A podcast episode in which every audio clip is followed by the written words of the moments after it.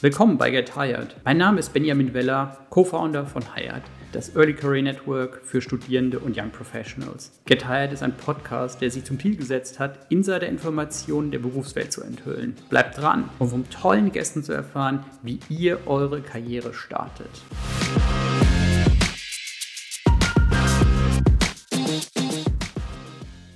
Ja, hallo zur nächsten Folge vom Hired Podcast. Heute ist Christoph bei uns und ich glaube, wir haben super spannende Themen. Christoph ist ein Serial Entrepreneur, du warst Berater, hast mal lange im Ausland gelebt. Ich glaube, das sind super viele spannende Themen, über die wir heute reden können. Schön, danke. Danke ja. für die Einladung. Ich freue mich auf meinen ersten Podcast. Ja, super. Nee, ist echt mega, dass du hier bist. Ähm, Christoph, du bist seit Stunde Null von Hyatt dabei. Und es ist mega froh, dich an Bord zu haben. Es ist klasse, jemanden zu haben, mit dem man immer, immer schnacken kann, weil gerade Du als Serial Entrepreneur hast das schon viel gesehen. Ja, was soll ich darauf antworten? Also irgendwo müssen ja meine grauen Haare herkommen. Äh, ich glaube, das liegt nicht äh, nur an den vielen erfolgreichen und noch mehr gescheiterten äh, Unternehmen, die ich irgendwie in den letzten 20 Jahren mir angeschaut habe. Ähm, ja, aber schön mit euch hier gemeinsam bei der Heiratreise dabei zu sein. Du, ähm, also wir haben ja ein bisschen was in Common. Und zwar, wir haben ja beide eine, eine Corporate-Historie. Also du warst früher bei Accenture, ich war bei der Deutschen Bank und dann haben wir, haben wir beide was gegründet. Wie, wie war denn so deine Transition von, also du bist in der Uni gewesen? Und also dann genau genommen, genau genommen habe ich sogar schon vor, ähm, äh, ähm, vor Accenture gegründet. Also das, das habe ich schon ganz, ganz früh angefangen. Ähm, äh, an, aus meinen frühen Kinderhackertagen, ähm, wo damals hieß das Public Domain und ähm, äh, ich habe noch Disketten kopiert und auf dem Schulhof vertickt und wollte daraus mein erstes Business machen. Also, wie viel ähm, hast du dafür genommen? Ach, das weiß ich nicht mehr. Ich habe auch kein Geld damit verdient. Ich hatte große Pläne und ähm, äh, musste feststellen, dass auch meine Eltern die Telefonleitung ins Kinderzimmer nicht genehmigen wollten Shit. zu den Jahren. Okay. Ähm, das waren das waren Träume damals. Ähm, äh, dann hatte ich nach dem Studium, eigentlich war mein erster Job sogar noch ein bisschen abgefahren. Ich war bei Enron, eine Firma, die man oh, jetzt wow. heute nur noch negativ kennt. Ich glaube, viele ähm, kennen es heute gar nicht mehr. Enron äh, ist dann 2001 ziemlich brutal zusammengebrochen. Ja, genau. Und ich hatte halt 2000 dann mit Diplomarbeit versucht, mein Studium abzuschließen und äh, bei Enron angefangen. Die waren damals richtig schick. In den 90er Jahren galten sie als der beste Arbeitgeber und da war ich sehr stolz drauf. Und ähm, als das mehr oder minder über Nacht ähm, äh, da war, wollte ich aus meinem Studentenjob äh, Datenbanken programmieren für ein Unternehmen eigentlich eine Selbstständigkeit machen. Mhm. Und das habe ich dann noch etwa anderthalb Jahre probiert, ähm, aber einfach gemerkt, mir fehlt die Erfahrung. Ich hatte den einen Job und der Kunde war okay, aber ich wusste überhaupt nicht, wie ich überhaupt ein professionelles Kundengespräch führe oder wie ich einen Vertrieb aufbaue oder was auch immer. Und stelle dann fest, nee, also ich muss jetzt hier einfach erstmal mal lernen. Und dann habe ich mich breit beworben und ähm, Accenture hatte einen, einen, einen, sehr effizienten, einen klar kommunizierten und wirklich gut strukturierten Prozess, um Leute einzustellen damals. Äh, und so war ich bei Accenture gelandet und das äh, vermisse ich heute keinen Tag. Ich denke, vieles, was ich in den Jahren danach gemacht habe, ähm, ähm habe ich auch das, das Handwerkszeug bei Accenture gelernt. Ich glaube, es ist ein super interessantes Beispiel, weil wir reden ja auch viel mit Studierenden, die sagen, ey, weißt du was, Gründen finde ich super spannend. Und dieser Weg erstmal ähm, zum Beispiel aus der Uni rauszukommen, vielleicht noch ein bisschen was zu machen, aber dann auch bei einem Corporate zu starten, also ähm, in der Beratung oder, ähm, oder im Banking, im Consulting, in irgendeiner Art und Weise, kann schon mega hilfreich sein, weil du auch schon, schon viel auch dann mitnimmst, oder? Ja, ja, ich denke auf jeden Fall. Also ich denke auch, das wird immer so religiös, äh, heute und damals auch irgendwie verfochten. Die eine Karriere, die andere. Ich glaube, den Weg, den gibt es heute gar nicht mehr. Und den, den, den, den sollte man sich auch nicht als Traum machen. Ich, ich habe nicht geplant, Gründer zu werden. Besonders habe ich nicht geplant, Seriengründer zu werden. Das war irgendwas, wo sich irgendwie mit dem, mit dem Wachstum auch aus dem Job heraus sich, sich kristallisiert hat. Ah, okay, so nennen sie jetzt im Nachhinein deine Karriere. Ja. Ähm, aber ähm, ich, ich, ich würde auf gar keinen Fall ähm, äh, mir den ersten Job aussuchen und dran denken, ja, ich will unbedingt Unternehmensberater werden, deswegen gehe ich zur Unternehmensberatung. Nein, das ist nicht der richtige Weg. Was hast du genau gemacht bei, bei Accenture? Du hast wahrscheinlich unter dem Bereich IT beraten, oder? Ähm, das ist bei Accenture immer ein ziemlich, ähm, ziemlich fließender Übergang. Ähm, heute ist ja die Firma auch, ich würde sagen, durch den IT-Bereich am stärksten mhm. gewachsen. Mhm. Ich war damals aber zugeordnet in einem Strategieteam. Ähm, äh, Accenture ist intern, glaube ich, bekannt dafür, dass ähm, jedes Jahr äh, restrukturiert wird intern und ähm, als Alumnis lachen wir da bis heute drüber, ähm, äh, dass jedes Mal irgendwie, gerade in Deutschland, glaube ich, dann der aktuelle Chefpartner vorne steht und erzählt, ja, jetzt folgen wir Industry Lines und jetzt folgen wir Process und jetzt folgen wir dieses, jenes. Und das sind immer viele schöne Wörter, was auch die Arbeit der ähm, Berater ist. Ähm, Im Endeffekt, was ich gemacht habe, das war damals die Liberalisierung im Energiemarkt und ich habe äh, Stromkonzerne und äh, Chemie- und Mineralölkonzerne beraten bei ihrer Restrukturierung, die damals äh, angesagt war und daraus, damals hießen die großen Trends Restrukturierung und Outsourcing und so war man dann auch als junger ähm, Berufsanfänger nach fünf Jahren Accenture irgendwie Restrukturierungs- und Outsourcing-Experte. Und ähm, würdest du sagen, dass du viel von dem, was in der Uni gelernt hast, da anwenden konntest? Oder war es dann eher so ziemlich viel Learning on the Job? Weil jetzt, Damals noch nicht, nee. Okay, also, also, es war noch schon viel, dass du, was, du, was du so übernommen hast und wo du dann sagen kannst, okay, das kann ich ganz konkret anwenden. Also ich, ich, ich sage heute auch immer wieder, dass ich immer wieder Kurse habe oder Momente habe, wo ich mich an, an Studieninhalte ähm, erinnere und äh, denke, ja, hat mir ja doch was gebracht. Mhm. Ähm, ich, ich glaube, das Studieren als solches prägt ja in erster Linie irgendwo eine Denkweise, mhm. wie man an Probleme rangeht. Und mehr nicht. Und mehr darf man eigentlich auch nicht erwarten aus meiner Sicht. Und ich habe bei Accenture speziell habe ich sehr viel mehr von den Skills gehabt, die ich sowieso hatte, die die Uni überhaupt nicht vermitteln konnte. Mhm. Das war, ich konnte mit Excel umgehen. Also äh, Accenture Unternehmensberater heißt, ähm, wenn du Anfänger bist, ein Berufsanfänger, dass du Excel-Sheets formatierst ja, und äh, schöne PowerPoint-Slides machst für die Leute, die wissen, worüber sie reden. Und ähm, das sind nun mal die, die, die, ersten Jahre, durch die man da durch muss. Und dann sitzt man viele Stunden vorm Excel-Sheet und wenn man dann 10 Pixel von 12 Pixel unterscheiden kann, ist man schon weit vorne. Äh, du, es ist ja im, im Banking ähnlich. Also ich glaube, viele, äh, viele junge Leute, äh, die, die halt überlegen, okay, gehe ich in eine Beratung, gehe ich in eine Bank. Ich glaube, am Ende ist der Unterschied gar nicht so riesig, weil es kommt, wie du schon richtig sagst, also auch wie meine Erfahrung im Banking, es kommt ganz stark darauf an, was du halt draus machst. Und wenn du halt diese Qualifikationen hast, wie, okay, ich weiß, wie Excel zu bedienen ist, ich weiß, wie PowerPoint zu bedienen ist, ich kann auch wirklich was dann an Output produzieren und ich kann mich in Sachen reinarbeiten, wovon ich vielleicht gar keine Ahnung vorher hatte und dann dort in dem Bereich innerhalb von vielleicht Stunden oder vielleicht Tagen oder Wochen delivern, dass das eigentlich so die Key-Qualifikation ist. Ja, und vor allen Dingen ähm, die Key-Erkenntnis, wenn man da drin ist. Also äh, mit unserem ganzen Denglisch, was wir wahrscheinlich auch aus unseren Corporate-Karrieren mitgenommen haben. Oder totally. was totally bei Startups heute immer noch in ist. ja. ähm, äh, in ist. auch geil. Ja, ähm, äh, das, äh, du, du entwickelst das und du kriegst dieses Kenntnis. Ich erinnere mich ganz genau, das war, glaube ich, erst mein erstes oder zweites Strategieprojekt in in Accenture. Und ähm, da ging es um, um eine Abteilung in einem Energiekonzern, die jetzt neue Produkte haben sollte. Ich habe noch nicht mal verstanden, was die in dieser Abteilung machen oder wie überhaupt ein Stromnetz funktioniert. Und dann setzt mich der Chef hin und sagt, ja, jetzt denkt ihr mal Produkte aus für die neue Abteilung und für das neue Geschäft, was die da aufmachen wollen. Und ich habe dann am Tag gesessen und bin mit einem leeren Blatt Papier zu ihm zurück. Und da guckte mein Chef mich an und sagte, Christoph, nee, das ist hier in diesem Umfeld nicht akzeptabel. Du fährst jetzt nach Hause. Ja, das ist vier Stunden Fahrt. Der hat mich wirklich original aus dem Büro nach Hause geschickt. Das war, ich glaube, Mittwoch, Mittwoch oder Donnerstag, Vormittag mehr oder minder. Und hat mich nach Hause geschickt und hat gesagt, so, am Montag schlägst du hier wieder auf und dann möchte ich zwölf Produkte von dir haben. Und hier ist die Technik, hier sind die zwölf Blatter weißes Papier und die füllst du, ohne zu hinterfragen. Und mit der Anweisung bin ich weg, hatte Schiss wie sonst was, dass ich meinen Job auch gleich wieder verliere. Ähm, war eigentlich fest davon überzeugt, dass ich das nicht kann. Und ich hatte am Montag zwölf Produkte. Und ich hatte zwölf Mindmaps. Das war die Technik, die ich da erst gelernt hatte, die ich glaube heute vielleicht auch schon im Studium vermittelt wird. Mhm. Vor 20 Jahren war das nicht so.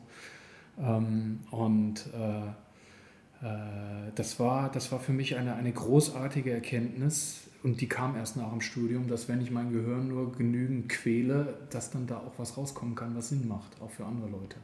Ich glaube, das ist ein super wichtiger Punkt, weil ähm, also so diese Überlegung, okay, ich kann das schon alles, habe ich irgendwie mal gelernt, ich muss das nur in einer anderen Art und Weise umsetzen. Ich glaube, das ist in der Tat die riesen Herausforderung, dass man sagt, okay, es gibt ganz andere Herausforderungen, an die ich ran muss. Techniken wie zum Beispiel eine Mindmap, dass ich strukturiert an ein Problem herangehe, was ich noch nie gesehen habe dass du halt da wahnsinnig viel mitnehmen kannst und ähm, dass das natürlich dann wieder Output produziert, mit dem du dann deine Vorgesetzten begeistern kannst, weil der war wahrscheinlich ganz happy dann am, am Montag, oder? Ja gut, der war natürlich äh, selber sehr brain verwöhnt und äh, er war zufrieden. okay. ja, es ist auch schon mal Aber äh, für mich war auch die, die, die, tolle Erfahrung mit so einem ähm, äh, Menschen, Klaus sei gegrüßt, falls du zufällig irgendwie sowas hören solltest. ähm, mit, mit solchen Menschen zusammenzuarbeiten, die, ähm, die mir einfach auch gezeigt haben, dass, ähm, ja, dass, dass man Probleme lösen kann. Und Klaus war genau so ein Chef, von dem ich einfach viel lernen konnte, ähm, wo man schnell gemerkt hat, dass der zwar vielleicht auch nicht alle Lösungen parat hat, aber dass er halt so lange drüber nachdenkt, bis er zumindest eine These hat. Mhm.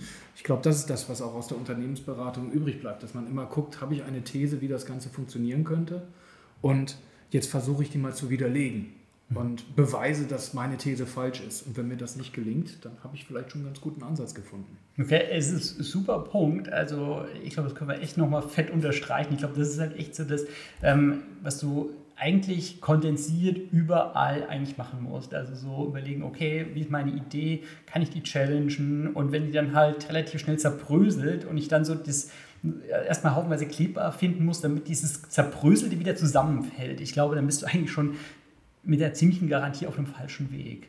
Ja. Und, und das, äh, ja, also, ähm, das, das, ist echt spannend. Und war das dann auch so für dich äh, so, so, so, eine Art Mentor, dem mit dem du auch länger zusammengearbeitet hast? Äh, so lange war es nicht. Der hat sich damals dann auch selbstständig gemacht. Okay. Äh, das war ganz spannend. Da ist mein Team dann ähm, aus Accenture rausgestellt und haben heute also wirklich eine sehr, sehr erfolgreiche Beratung selber aufgebaut.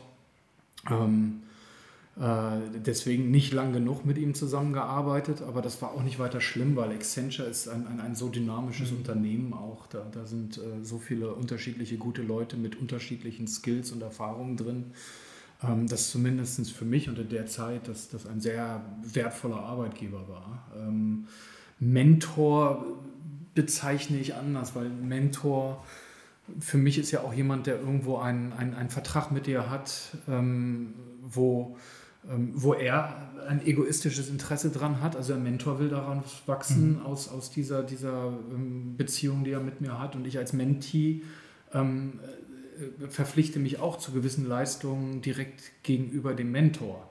Ähm, das ist in einem beruflichen Kontext, wo der eine der Chef ist und der andere das Excel-Arbeitstier, mhm. Ähm, glaube ich, so nicht möglich und auch gar nicht der Plan. Mhm. Und ähm, sein sein Job war auch nicht, mich irgendwie als, als Mensch wachsen zu lassen. Das war so als Nebenprodukt sicher auch nicht unwillkommen, aber besonders damals war noch eher die, die Geschichte, ja, wie, wie kriegen wir am meisten Qualität aus den billigen Arbeitskräften nach dem Studium raus, ja.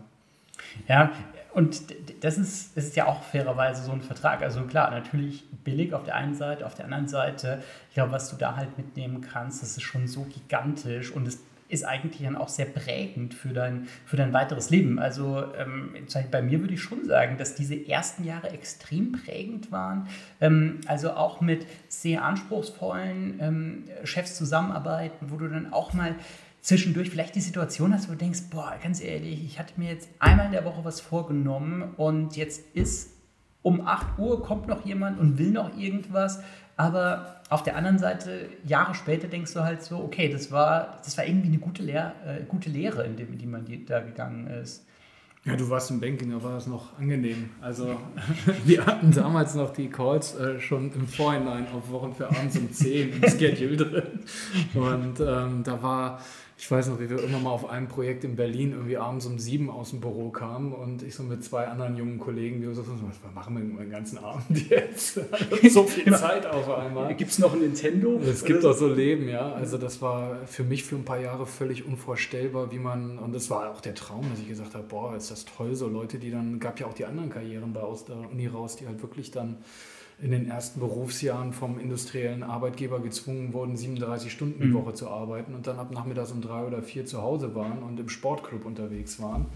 Ähm, das war nicht der Luxus, den ich genossen habe die ersten Jahre und ich bereue es nicht. Ja, aber ich glaube, das ist auch ein super wichtiger Punkt, weil ich glaube, es hängt ganz stark davon ab, was du willst, weil auch so, so mein Feedback, was ich immer Studierenden geben würde, ist, wenn dir das eine sehr wichtig ist, also dann ist die 37-Stunden-Karriere das perfekt Richtige für dich. Und dann solltest du wahrscheinlich auch genau das tun. Wenn du aber sagst, okay, ich will mir das mal ein paar Jahre geben, will in der Zeit vielleicht mal die Sachen lernen in einer sehr komprimierten Art und Weise, so eine Art Druckbetankung in dem Moment, ist das wahrscheinlich genau da das Richtige. Und ich, ähm, das ist, äh, glaube ich, auch super wichtig, dass man das ehrlich ist, weil du, du hast ja gesagt, okay, du hast dich bewusst dafür entschieden, das zu machen. Ja, wobei ich hatte auch eine andere Arbeitsmarktsituation. Mhm. Also so bewusst habe ich mich nicht entschieden. Ich habe schon auch das genommen, was ich bekommen hatte. Mhm. Ich war sehr dankbar, dass ich nach Enron äh, damals hatte. Das war kurz nach der Start-up-Bubble 2000, mhm. die dann da gescheitert war. Und ähm, äh, äh, wo die Börsen zusammengebrochen waren. Und meine Generation hatte damals den Spitznamen Generation Praktikum, mhm. weil auch viele sich vom Praktikum zu Praktikum geangelt haben und nirgendwo eine Festanstellung bekamen. Ähm, das hatte sich ein paar Jahre dann hingezogen. Und ähm, ich, ich habe mich aber bewusst dafür entschieden, dass ich gesagt habe, es ist mir egal, was ich verdiene. Es war auch eine ziemliche Gehaltseinschränkung, zu mhm. Accenture zu gehen im Vergleich zu dem, was ich früher bei Enron angeboten hatte. Mhm. Und da hatte ich irgendwie so eine Messlatte gelegt und hat er gesagt, ja, also für weniger als das Geld, was ich bei Enron bekommen habe, arbeite ich nicht. Ich bin ja so viel wert. Und äh, ähm, da musste ich einen sauren Apfel beißen und äh, Analyst bei Accenture damals war nicht gut bezahlt. Mhm. Also da hat auch jeder, der irgendwo bei einem Mittelständler mit 100 Leuten angefangen hat, äh, so in etwa, äh, mehr verdient als ich, der der Unternehmensberater war, der sich auch noch die teuren Anzüge kaufen musste, weil ich musste ja immer einen dunklen Anzug tragen und eine Krawatte in der Zeit noch. Und ähm, äh, das, das war sicher nicht da, aber ich habe es mir immer schön geredet, weil ich gesagt habe, das ist hier nicht der Stundenlohn, mhm. der zählt. Der ist sicher niedriger als der von vielen meiner Freunde, aber die Lernkurve, die ich gerade ja. hinlege, die ist unbezahlbar. Und das habe ich damals schon wahrgenommen, dass das echt eine Lernkurve war, die sich mir in meinem Leben auch zurückzahlen wird. Das ist generell interessant, oder? Dass du sagst, also am Ende ist es gerade so im Karriereeinstieg, also was Praktika betrifft, was den ersten Job betrifft, ist halt ganz vieles eigentlich Investment. Also da, ich glaube, man, man hat oft so diese falsche Perspektive, dass man sagt, okay, also bis zum Ende der Uni ist Investment, dann ist Payoff. Eigentlich der Payoff beginnt eigentlich später. Also wenn du, wenn du halt deine, deine Erfahrung gesammelt hast und dann halt wirklich in diesen, in diesen Steilflug übergehen kannst, in dem so richtig abgeht, in dem du halt auch sagen kannst, okay, ich habe da was gelernt, ich habe mich da auch mal eingeschränkt, aber dafür jetzt geht's und jetzt kann ich davon profitieren. Ja, genau. Also du, du baust ja Optionen dann auf. Also es kommt immer auf die Perspektive drauf an. Ich weiß noch ganz genau, damals war auch meine Perspektive, boah, das erste Gehalt. Und das wurde ja noch in Mark äh, gerechnet. Und ähm, äh, als ich mich dann drüber nachgedacht habe als Student, äh, hatte ich über 100.000 Mark als Gehalt nachgedacht und das war so, boah, sechsstellig damals, das war Wahnsinn. Mhm. Ist jetzt heute, glaube ich, ähnlich. Äh, das, ich weiß gar nicht, wo die Einstiegsgehälter da genau liegen, aber ähm, gibt sicher schon den einen oder anderen jungen Berufstätigen, der auch einen Job mit 100.000 Euro plus irgendwie bekommen kann. Und das war so die Perspektive, aber selbst diese 100.000 Euro sind im Vergleich zu dem, was du irgendwann verdienen kannst nach Steuern, Peanuts. Aus meiner Studentenperspektive, wo ich irgendwie von 1000 Mark im Monat mit Miete und allem gelebt habe, war das natürlich so, jetzt kommt der Payback. Nein, mhm. der Payback, der kommt frühestens 10, 20 Jahre später. Ja. Und das Gehalt der ersten 10 Berufsjahre ist, glaube ich, es sei denn, man ist auf einem totalen Expertentrack, ähm, komplett irrelevant für das Lebenseinkommen, was dann irgendwann mal relevant wird und zählt. Also das sehe ich jetzt in meinem fortgeschrittenen Alter, dass, dass meine Freunde anfangen, anders zu denken und auch schon mal runterrechnen, was bedeutet denn das eigentlich für meine Rente. Und ähm, ich bleibe jetzt vielleicht doch bei dem einen oder anderen Arbeitgeber, weil einfach meine Rentenansprüche so viel wert sind, dass hm. ich den Arbeitgeber gar nicht wechseln will. Ja, das ist eine ganz andere Dynamik, die dann irgendwann reinkommen. Und ich glaube, diese, ähm, ja, diese, diese Payback-Perspektive, das ist, das ist einfach so wichtig, weil ich glaube, man, man darf halt auch nicht den Fehler machen, in irgendeinen Job zu gehen, wo du sagst, weißt du was, gehaltsmäßig ist schon attraktiv, aber boah, irgendwie habe ich ja nicht so richtig Spaß dran, sondern wirklich schauen, ausprobieren, schauen, was zu einem passt, schauen, wo du Spaß hast und dann da wirklich auch richtig erfolgreich werden, weil in dem Umfeld, in dem du gewertschätzt wirst und in dem du appreciatest, was du halt machst, glaube ich, da kannst du halt auch ganz anders dann wachsen. Ja, ja und ich, ich, ich hoffe sehr und ich habe den Eindruck, dass die jetzige Generation von, von, von Studienabgängern und Berufsanfängern ähm, dass die irgendwo da ein bisschen klüger ist, glaube ich, auch als wir waren. Also da, da, da, merke ich auch schon in Gesprächen und Vorstellungsgesprächen, dass da ein anderer, Horizont ist. Und ähm, ich finde das absolut richtig, wenn, wenn auch junge Leute ohne Erfahrung sagen, es ist mir egal, dass ich nicht weiß und dass ich nicht so viel beitrage, aber ich halte mich für so mhm. und so viel wert und mir sind die und die Dinge wichtig und ich bestehe auf meine Werte und ich fange nicht bei einem Arbeitgeber an, der diese Werte nicht unterstützt. Also das... Ähm, halte ich und, und, und ich hoffe, dass es nicht nur irgendwie ein kurzfristiger Trend und auf den Papieren und es sind nicht nur ein paar, sondern ich hoffe wirklich, dass es da, da jetzt auch eine Generation kommt von jetzt Berufseinsteigern und späteren Führungskräften, die, ähm, die dann auch nicht nur ihre eigenen Interessen im Blick haben, sondern die, die aus der Perspektive auf ihre eigenen Interessen auch einen, einen Führungsstil irgendwann entwickeln, der, der menschlicher ist und der, der integrativer ist. Ja. Ähm, du, du, hast jetzt schon angesprochen, so Werte und ein, eine Sache bei dir finde ich mega spannend. Du hast mal lange äh, im Ausland gelebt. Ja. Wie, wie bist du denn dahin gekommen? Weil, ähm, also, weil, weil das, ich glaube, das ist halt auch super interessant, dass du halt auch andere Wertesysteme kennenlernst, wenn du im Ausland bist. Also, wenn, wenn ich so zu mir äh, über, oder über mich überlege, ähm, also im Ausland leben ist cool, aber ich glaube, was mir da am meisten gebracht hat, war, dass ich so ein Wertesystem kennengelernt habe, was vielleicht ein bisschen anders ist als das, was wir haben, aber dass man halt oft so in, in so Wertungen reinkommt und dass man das ganz anders wertschätzt, was andere Wertesysteme, andere Arbeitsweisen, andere Kulturen bedeuten. Wie, wie bist du da hingekommen? Das finde ich einen total spannenden Teil deiner Karriere. Das war dann nach äh, fünf Jahren Accenture, ähm, hatte ich in einem Urlaub. Und das war so das Luxus auch an diesem Projekt da sein. Man hat halt keinen Tagesjob und wenn ein Projekt ist, dann konnte man vorbei ist, dann konnte man halt auch mal länger Urlaub machen. Mhm. Und ich hatte mir einen Studientraum erfüllt und bin vier Wochen durch Mexiko gereist und habe dann eine Guatemaltekin kennengelernt. Äh, in die ich mich dann äh, schwer verliebt habe und äh, die ich dann zwei Jahre später geheiratet habe. Und ähm, für die, weil, weil sie war eigentlich nicht aus Guatemala und ihrem Familienkontext wegzudenken, damals nach Guatemala migriert bin und dann dafür viele Jahre gelebt habe. Ähm, ich glaube, das, was du ansprichst, ist der wichtigste Teil. Also es war eine, eine, eine, ganz wichtige und tolle Erfahrung, auch öfter in meinem Leben. Ich habe nicht nur in Guatemala länger gelebt, auch, auch in Frankreich. Ähm, war ich doch ähm, im Studium und vor und nach dem Studium immer wieder relevante Teile meines Lebens. Ähm, der Ausländer zu sein, mhm. ähm, selber nicht die Gebräuche zu kennen, ähm, einfach wahrzunehmen, dass Dinge anders funktionieren. Ähm, Praktika in China habe ich auch gehabt, ähm, wo ich feststellte, dass Milch zu kaufen damals eine riesen Herausforderung war, was, was völlig abstrus in meinem Gehirn war, dass man nicht Milch an jeder Ecke bekommen kann, wenn, wenn in Hongkong schon die Läden irgendwie 24 Stunden am Tag offen sind. Ähm, na gut, heute darf man ja Milch gar nicht mehr so trinken. ähm, damals äh, gehörte es noch zu meiner Standardernährung. Ähm, ja, ich glaube, das Wichtigste aus dem Auslandleben ist wahrzunehmen, dass, dass, dass wir zwar viele Dinge hier in Deutschland toll machen und dass wir eine tolle Gesellschaft sind und dass man hier ganz gut leben kann, ähm, dass wir aber auch viele, viele verbohrte Einschränkungen haben, die wir einfach als Norm setzen und als Voraussetzung setzen, wie Dinge zu funktionieren haben. Und das muss so sehen. Das ist so das am deutschen Wesen die Welt genesen, ein ganz alter deutscher Spruch. Und ähm, wenn man sich dann aber frei macht in, in seiner Auslandserfahrung, sieht man, oh, es geht auch anders. Und es geht eventuell auch in, in, in vielen Ländern besser. Um, und um das mal aufs Aktuelle jetzt zu bringen, wo ich viel drauf gucke, ist, wie andere Länder auch Corona mhm. bekämpfen. Mhm. Und ich glaube, da gibt es viele Länder in ganz unterschiedlichen Kulturkontexten, die die letzten Jahre das erfolgreicher geregelt haben, als wir als Deutsche, wir als Deutsche selber und wir als Deutsche mit unserer Politik. Ja, also ich finde es auch sehr spannend, also gerade äh, wenn man halt anschaut, wie das in, in äh, Südkorea funktioniert oder in, in Taiwan, dass es halt schon Wahnsinn ist, wie effizient das alles läuft. Und ähm, das, ähm, was ich noch so super spannend finde, du, du hast dann auch ein Venture gegründet in, in Guatemala.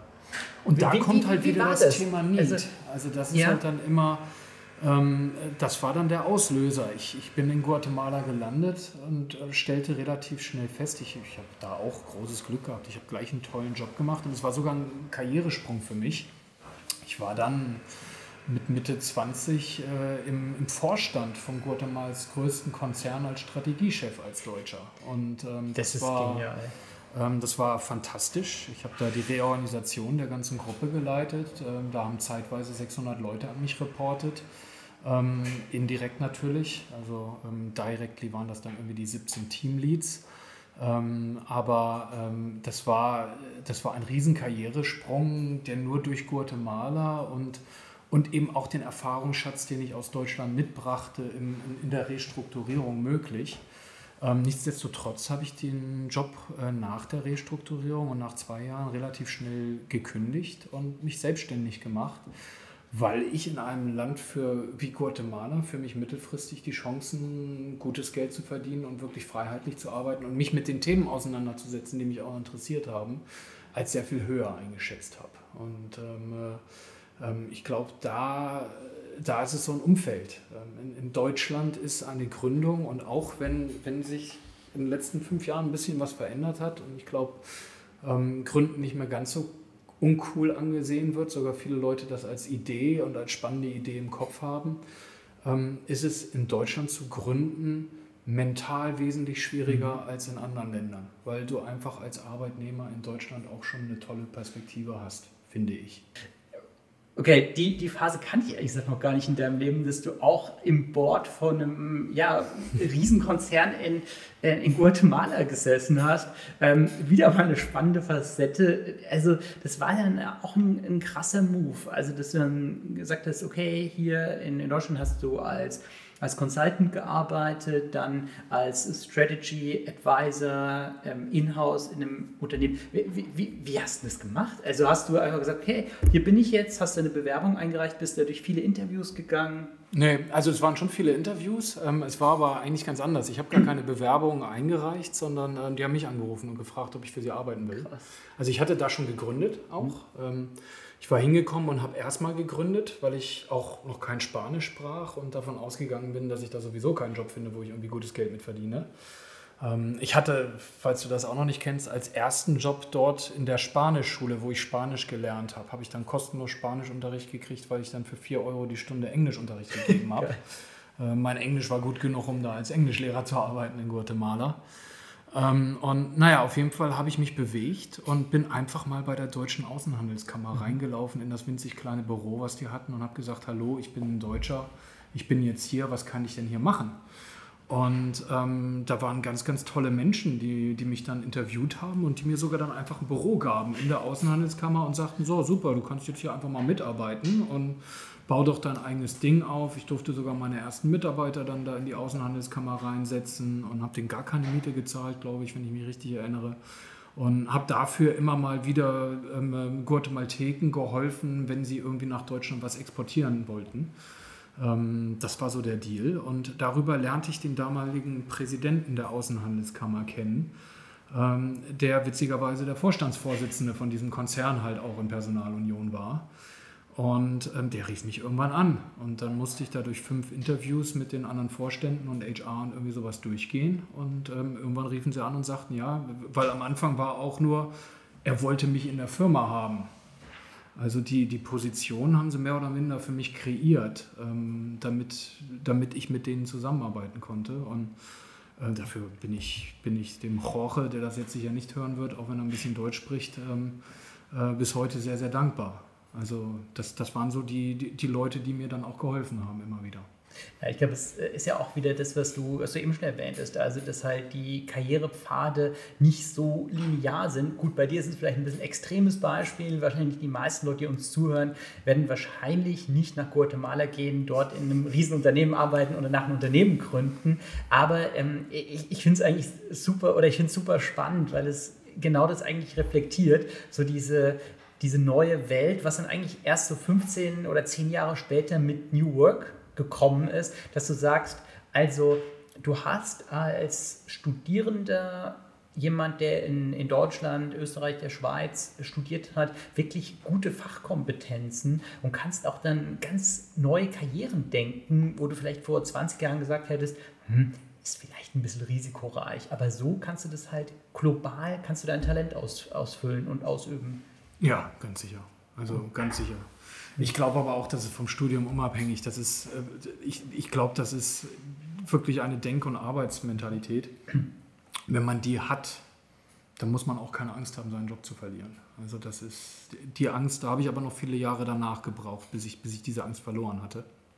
Ähm, aber ähm, das ist ja das Normale, dass man sagt, also ich muss das studieren und ich muss den und den Abschluss haben und ich muss das so gut wie möglich machen und ich muss mindestens fünf Jahre jetzt bei meinem ersten Arbeitgeber bleiben, sonst gilt ich als unstetig. Ich weiß nicht, ob ihr sowas noch heute Leuten erzählt, aber nee. Ähm, das, war, das war für mich damals Religion. Und ähm, äh, genau genommen habe ich in dem Konzern angefangen. Ähm, da war ich noch quasi im Sabbatical mit Accenture. Also ich musste das Sabbatical bei Accenture erstmal kündigen, dass ich dort anfangen konnte, weil ähm, äh, ich hätte mich nie getraut, damals nach Guatemala zu gehen und zu sagen, ähm, ja, und wenn ich dann nach einem Jahr zurück nach Deutschland komme, habe ich keinen Job mehr und muss mir was Neues suchen. Da, da hätte ich den Mut damals nicht zugehabt. Ja, da war diese Sabbatical-Regelung, die Accenture hatte, auch für mich ein großer Türöffner und eine Möglichkeit. Ja, das ist ja auch super wichtig, dass man da mit seinem Arbeitgeber im, im, Gespräch bleibt, weil viele Unternehmen bieten das ja grundsätzlich an, aber nicht so proaktiv und da entstehen ja super tolle Möglichkeiten draus. Also wie, wie du an dir, wie man an dir sehen kann, was da alles entstehen kann. Und ähm, ich, ich finde diese, das, was du ansprachst, rund ums Scheitern, also das halt Gründung in Europa oder in Deutschland im Speziellen als sehr risikoreich wahrgenommen wird und diese Angst vor dem Scheitern. Hast du das dann irgendwie, wie bist du damit umgegangen? Also hast du das so ein bisschen ausgeschaltet, hast gesagt, okay, also ich kriege das schon hin und wenn das nicht funktioniert, dann mache ich was anderes, das kriege ich hin. Ähm ja, kurz ja. Super. Anders, ja. anders, anders geht es nicht. Also das ist ähm, irgendwann, wenn man das Glück hat und zu den wenigen Gründern gehört, die, die, die wirklich dann auch mal einen erfolgreichen Exit hingelegt haben oder ähm, die irgendwo auch ein Unternehmen haben, was eine gewisse Reputation hat, wo, wo man dann auch ein gutes Einkommen kriegt, dann, ähm, dann kann sich das ändern. Aber der Normalfall als Gründer ist, dass du damit umgehen musst, dass dich alle für bescheuert erklären, dass du, äh, ähm, dass du mit einer wahnsinnigen Resilienz gegen Mühlen ankämpfst. Und ich meine, du kommst aus dem Banking. Äh, mein letzteres Startup war im Banking-Bereich und was ich in Banken Klinken geputzt habe und belächelt wurde und wo wahrscheinlich noch immer irgendwelche ähm, Bankvorstände mich heute belächeln, ähm, das, da muss man durch. Mhm. Das sieht man nicht von außen, aber ähm, Gründen ohne eine wirklich klare Idee über das, wer ich selber bin und was ich wirklich will und warum ich gründe, ist der größte Fehler, den man hm. machen kann. Ja. Also das, ähm, ich finde es auch mal sehr interessant, weil ich würde auch sagen, ich bin jetzt grundsätzlich risikoaffin, ohne dass ich jetzt sage, ich muss jetzt irgendwas komplett Verrücktes machen oder sowas. Ähm, also es gibt ja auch Leute, die sagen, okay, ich brauche irgendwie irre krasse Risikosportarten oder sowas, weil Risiko existiert für mich nicht, sondern ich glaube, es ist ja auch so eine Frage der so ein bisschen des Risikomessens. Also ich weiß nicht, ob du diesen Film kennst mit äh, äh, Niki Lauda und ähm, ah, ja, ja, Jackie Stewart heißt er, glaube ich, also, ähm, wo, dann, wo dann halt Niki Der Wettkampf von den beiden. Genau, und, und ja. dann Niki Lauda sagt halt, du, ganz ehrlich, ich bin bereit, bis zum gewissen Maß alles Risiko einzugehen, aber es gibt ein Maß, da gehe ich einfach nicht drüber. Und das fand ich damals so interessant, weil es war sowas, okay, das ist ja jetzt auch keine, keine Flasche oder sowas, sondern der Typ hat krass was geleistet, aber der sagt halt auch, okay, es gibt gewisse Risiken, die bin ich absolut bereit einzugehen, aber so ein, aber es gibt gewisse Risiken, das mache ich auch nicht. Also wenn ich irgendwie weiß, okay, das, das ist irre gefährlich und nur um es mir beweisen zu wollen, mache ich es, ist es, glaube ich, nicht so ähm, ist nicht so smart. Und es muss ich sagen, fand ich damals eine interessante Perspektive. Weiß jetzt gar nicht, wo ich mich jetzt persönlich einordnen würde, aber ich fand diese Ansage damals so, so interessant zu sagen, also solange so ein Risiko messbar ist, und in Deutschland ist ja fairerweise Gründen auch für junge, talentierte Leute, ja, es ist ein Risiko, aber du wirst ja, auch wenn du irgendwie, wenn es nicht laufen sollte, wirst du ja auf jeden Fall immer wieder einen guten Job finden als, als, als guter Gründer. Ja, ja. Also ich kenne einige von denen, auch in Frankfurt, nennen wir sie jetzt mal gescheiterten Gründer. Also die, die Gründungen, die nicht so gelaufen sind, wie die Gründer sich das überlegt haben. Ähm, ich kenne da keinen, der gescheitert ist in seiner Karriere, sondern sogar die allermeisten durch ihre Gründungsarbeit haben sich hier auch lokal so ein Netzwerk aufgebaut, dass die ruckzuck in, in guten Positionen waren, mit guten Einkommen, nachdem sie sich entschieden haben, dass sie ihr Geschäft dicht machen. Also das Risiko ist sicher nicht so groß, wie es bewertet wird. Ich, ich halte wirklich das ähm, psychologische, das emotionale Risiko mhm. für das größere, weil auch ähm, mit anderen Gründern habe ich gesprochen, die, deren Gründung gerade auch nach dem Studium jung ähm, gescheitert ist und ähm, die einfach so, und die, die Erfahrung ist ganz meine, da teile ich jedes Wort von, was ich von vielen anderen gehört habe, ähm, dass nach so einem Scheitern und nach so einem gefühlten Scheitern, was du für dich selber als Scheitern definierst, du auch eine ganze Phase hast, bis du wieder die Energie gesammelt hast, um zu sagen, und so, und jetzt greife ich nochmal an. Mhm. Und ähm, wenn du in dieser Phase dich dann für irgendeinen Job entscheidest, der vielleicht nicht so ist, ähm, hast du auch ein gewisses Risiko, wirklich in so einen Kreislauf reinzukommen, der ähm, der nicht positiv für dein Leben ist. Und ähm, das ist ganz klar. Das Risiko ist auf jeden Fall ein über mehrere Jahre existierender realer Einkommensverlust als, als, als Gründer in Deutschland. Und mit diesem Risiko muss man umgehen können und wollen. Ja. Aber ich sage auch im gleichen Satz, wer gründet wegen des Geldes, der macht sowieso schon anfangs falsch. Also das ist... Äh, ich glaube, da, wenn du geldorientiert bist, dann bist du bei der EZB oder beim Bund wesentlich besser aufgehoben, auch wenn das erste Einkommen ein bisschen kleiner aussieht als ein Exit. Aber geldmäßig sieht das sicher dort besser aus. Mhm. Ja, also ich glaube, das also diese, diese, immer wieder kommen wir eigentlich zu diesem, zu diesem Punkt, also lineare Karrierewege gibt es eigentlich nicht, sondern immer wieder Überschneidungen und auch wieder immer wieder tolle Möglichkeiten, ähm, dass, dass man sich halt nicht so gefühlt in, im ersten Job schon unbedingt festlegen muss, sondern wie, dass es einfach tolle Möglichkeiten gibt. Ähm, du, du hast dann ähm, hast du eben schon angesprochen, dass du hier in Frankfurt ein sehr erfolgreiches Startup gegründet hast. Äh, Credit Shelf, habt es dann 2018 an die Börse gebracht. Ähm, jetzt wären so die Sachen, die mich interessieren, die glaube ich auch viele Zuhörer interessieren. Ihr ihr wart Gründer, ihr wart schon alle damals recht erfahren, oder? Also deine Mitgründer hatten auch eine tolle Corporate-Karriere vorher gemacht. Korrekt, ja.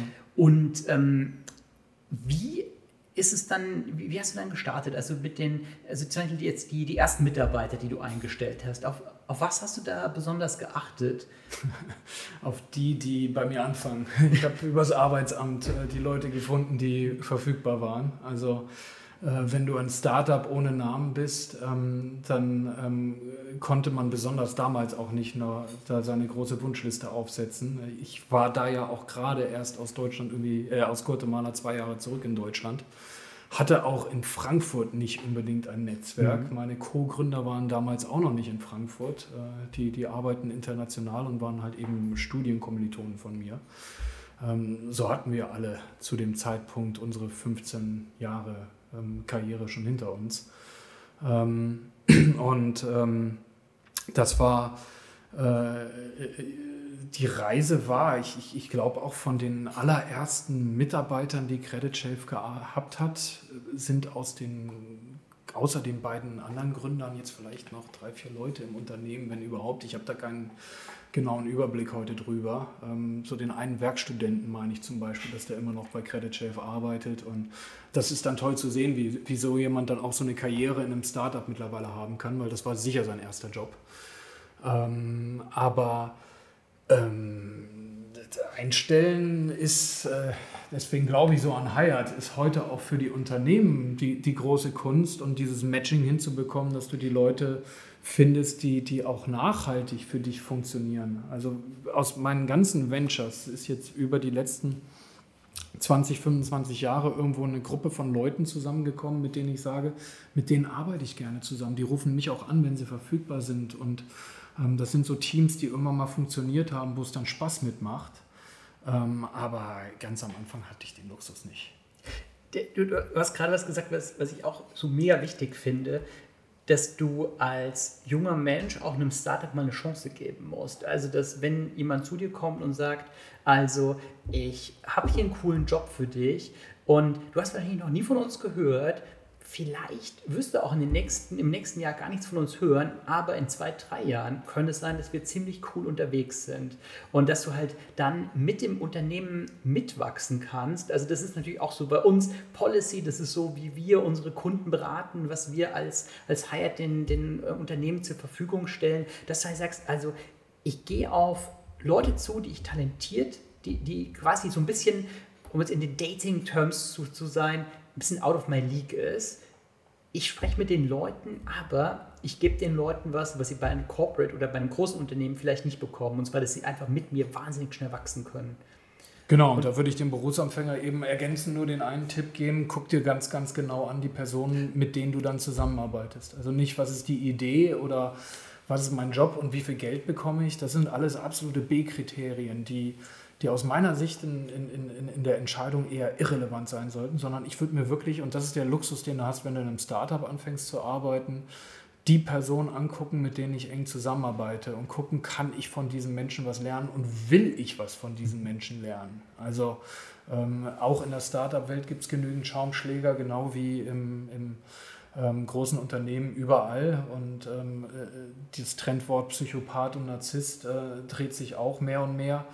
Ähm, das kann man aber im Bauchgefühl, glaube ich, schon ziemlich sauber ähm, für sich selber herausfinden, ob das eine Person ist, die mir gut tut und von der ich die Hoffnung habe, dass, dass ich was lerne, weil äh, das ist das, was in den ersten Jahren aus meiner Sicht zählt, lernen und wachsen. Genau, also dieses Mitnehmen, also dass ich in dem Moment eigentlich mich auf den Gründer fokussieren muss oder auf das, auf das, das Führungsteam, was ich da mitnehmen kann, weil so habe ich ja auch die Möglichkeit, mit Leuten zu arbeiten, die sonst eigentlich schwer erreichbar sind. Also du hättest wahrscheinlich dann, wenn du jetzt nicht als Gründer unterwegs gewesen wärst, sondern wärst dann wieder zu, sagen wir mal, Accenture oder sagen wir mal zu Bain gegangen, hättest du wahrscheinlich da relativ schnell da äh, auf der Corporate Ladder den Aufstieg gemacht, hättest wahrscheinlich gar nichts mehr mit den Leuten zu tun gehabt, die dann bei dir bei Credit Shelf als Werkstudent zum Beispiel gearbeitet haben. Ja. Ja, ja wobei, ähm, das merkt man ja auch, die, die, die Netzwerke überschneiden sich dann mhm. immer wieder. Und ähm, nicht wenige ehemalige Accenture-Berater und auch KPMG-Mitarbeiter und nennen wir sie alle Deutsche Bank, äh, sind heute selbstständig und die einen haben es erfolgreich geschafft, die anderen weniger erfolgreich, sind wieder zurück. Und, und auch das Zurückgehen ist ja dann kein Scheitern, das ist einfach ein ganz normaler Karriereweg. Mhm. Ähm, solange ich nicht das Gefühl habe, dass ich da verschwendete Lebensjahre habe, habe ich alles richtig gemacht, ist meine Sicht. Und ähm, ich habe bis heute nicht das Gefühl, dass ich Jahre meines Lebens irgendwo verschwendet habe. Ähm, es gab schwere Jahre, es gab sehr schwere Jahre, aber auch dieser, dieser äußere Druck und der gefühlte innere Druck ist ja irgendwas, was dann auch eigentlich nur die Ankündigung von einem Wachstum ist. Und dann mhm. kommt irgendwas Gutes danach. Du hast gesagt, okay, bei den ersten Mitarbeitern kannst du nicht so richtig wählerisch sein, da musst du halt nehmen, wen du begeistern kannst. Jetzt bei dem, sagen wir mal, 15., 20. Mitarbeiter, als es dann so klar wurde, okay, es geht jetzt in Richtung Börse, ähm, da bist du ja dann wieder in einer anderen Situation. Da bist du wahrscheinlich schon eher in der Situation, wo du sagst, okay, wir sind jetzt eines der Leading Fintechs. Das, ihr wart ja eines der, der ersten Fintechs dann äh, effektiv, als es das Wort eigentlich das noch gar nicht gab, Börse. oder? Ja. ja. das ist schon krass, ja. ja. Und ähm, in dem Moment hast du wahrscheinlich dann viele sagen, okay, also Fintechs, new big thing zu euch möchte ich. Und worauf hast du da dann geachtet? Ähm, da macht man eigentlich die ersten Fehler, würde ich sagen. Also da, ähm, das, das sind immer so, so bei Wachstumsphasen von Unternehmen, da gibt es da so Treppenstufen. Und, und genau die Treppenstufe, die du anregst, ist, man, man hat noch so ein bisschen die Start-up-Denke. Ähm, man professionalisiert aber ein Unternehmen und dann braucht man auch die Ehrlichkeit, ähm, welche Mitarbeiter passen zu mir. Und ich musste mir damals auch die Frage stellen, passe ich noch zu dem Unternehmen oder zu der Phase dieses mhm. Unternehmens. Ähm, ich begleite heute Credit Shelf immer noch in vielen Gesprächen äh, als, äh, nennen wir es mal, aktivistischer Aktionär. Ähm, aber nicht mehr als, als Mitarbeiter der Firma. Ich, ich habe keinen Einfluss und ich darf vor allen Dingen auch keine Insider-Informationen mehr bekommen. Und ähm, das sind alles so Konsequenzen von einem Börsengang.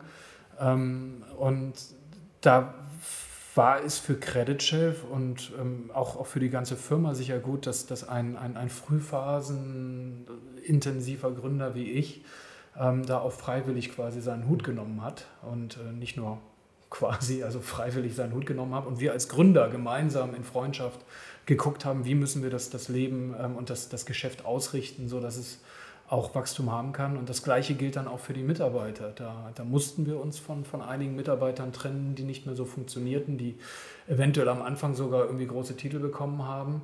Ähm, andere Mitarbeiter haben sich sicher auch von uns getrennt, weil einfach die, die, die Unternehmenskultur dann auch eine andere wird ab einer gewissen Größe. Und ähm, das, das ist ein Wachstum, was man nehmen. Aber für HR-Ratschläge, da hast du dann auch die Leute, die sich mit sowas besser auskennen. Ähm, für mich selber habe ich so meine eigenen Policies, wie ich versuche einzustellen und wie ich, wie ich HR-Interviews führe. Ähm, die meisten Leute haben mir da das Feedback gegeben, dass das irgendwie ganz anders ist als jedes andere Gespräch, was sie geführt haben. Ähm, aber hm. äh, da kenne ich zu wenig, um da irgendwie was zu wissen.